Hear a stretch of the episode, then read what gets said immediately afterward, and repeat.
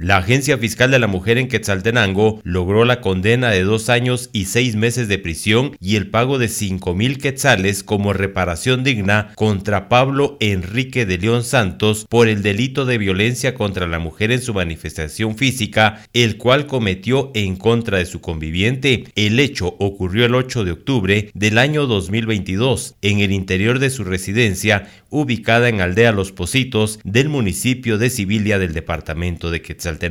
Desde Emisoras Unidas Quetzaltenango informa Wilber Coyoy, primera en noticias, primera en deportes.